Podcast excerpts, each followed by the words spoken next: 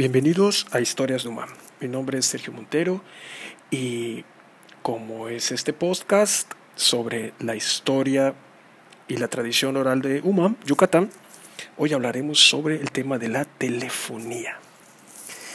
Pues hoy en día es muy sencillo pensar en contactar o hacer una llamada para hablar con algún ser querido, algún familiar a través de una tarjeta, una recarga, una llamada o un mensaje. Pero bueno, pues estas palabras pudieran ser tan triviales en estos días cuando la tecnología y las comunicaciones nos han inundado de opciones para mantenernos en contacto con el mundo exterior, con nuestros familiares, con nuestros seres queridos. Sin embargo, para muchos de nosotros sería imposible pensar ¿cómo sería nuestra vida actual sin todas esas facilidades? Nos hemos acostumbrado tanto a la tecnología, a las nuevas maneras de comunicarnos, que ya no podríamos imaginarnos una realidad sin esa facilidad. Para muchas generaciones jóvenes, esas que nacieron con las computadoras, los teléfonos celulares y el Internet, se les ha de hacer imposible imaginarse un UMAM en donde no pudiéramos tener esas tecnologías a la mano. Pues bien, en UMAM Yucatán, en la década de los 50, más o menos 1949, 50, 51, sencillamente no existían los teléfonos. Así es, ninguno. No había un solo teléfono en todo el pueblo. Vamos a retroceder un poco en el tiempo e imaginémonos cómo era vivir en esas circunstancias. En aquel entonces, eh, don Manuel Dogre, quien fuera también alcalde de Humán, con el apoyo de su hermano Miguel, don Miguel Dogre, deciden establecer la primera concesión de teléfonos de México en la villa de Humán.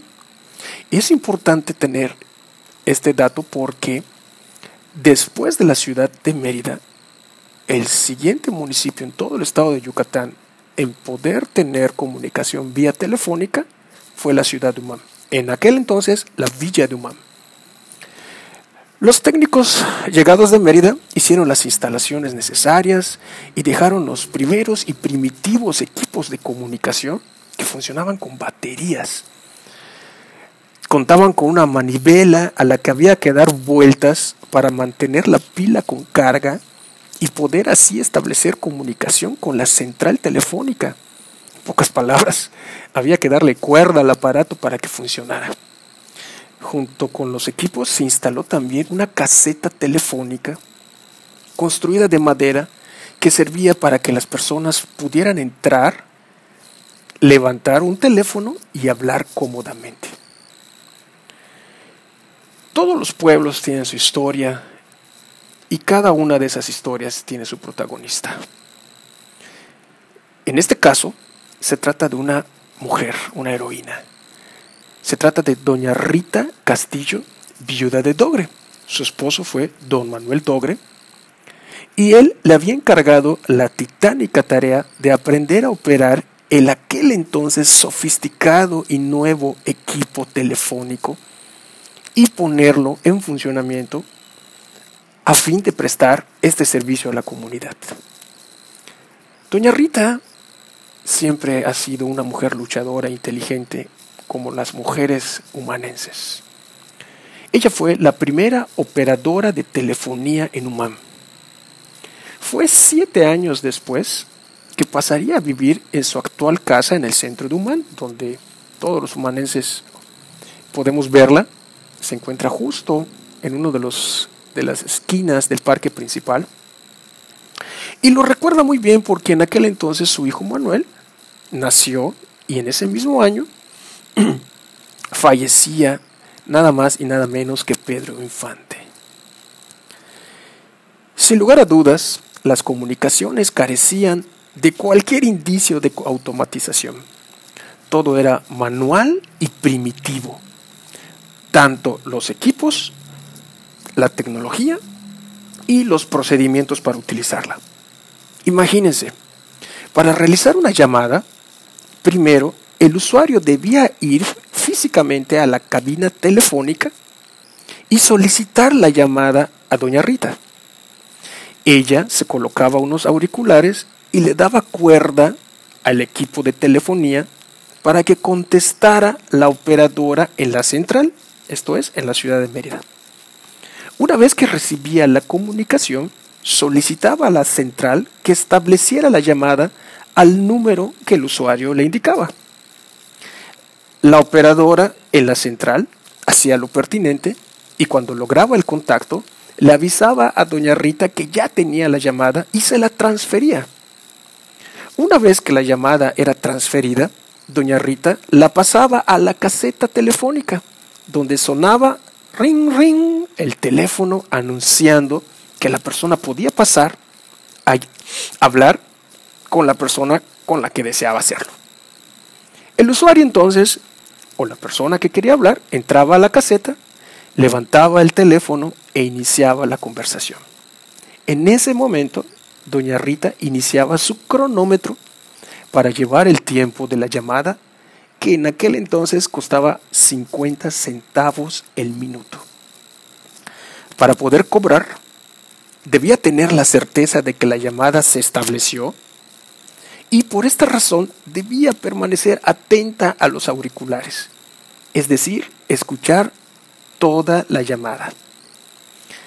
Al terminar la llamada, la operadora central realizaba el cálculo del costo de la llamada y se lo pasaba a doña Rita, quien a su vez le indicaba al usuario el costo de su llamada. Si alguien de Mérida o de cualquier otra parte deseaba contactar por teléfono a una persona en UMAM, hablaba a la central en UMAM, o sea, a doña Rita, y le pedía que enviara un mensaje a esa persona o bien le avisara que volvería a determinada hora para que pueda hablar con ella. Con este aviso, doña Rita mandaba a una persona a avisar a la otra persona que alguien quería hablar con ella, siempre y cuando, por supuesto, estuviera en Humán, porque por las distancias y las dificultades de transporte de aquel entonces, llegar a las haciendas era prácticamente imposible.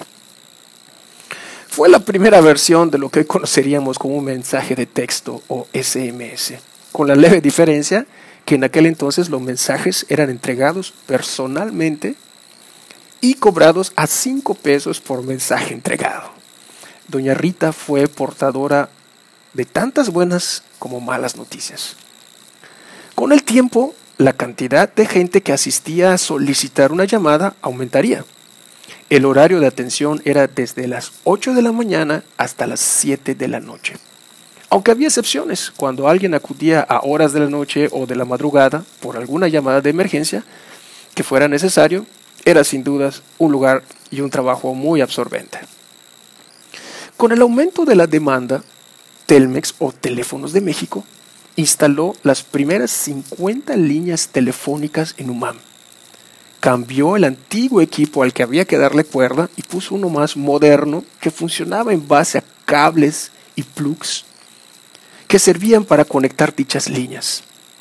El registro de las primeras líneas telefónicas se hizo siempre en la casa de Doña Rita.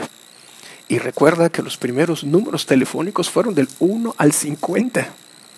Recuerda que entre los primeros humanenses en tener teléfono se encontraron don Maco Paredes, don Víctor Paredes, José María González, Julia Ortiz, Manuel Sansores, César Sansores, José Castillo, Carlos Castillo, Martín Castillo y don Manuel Quintal.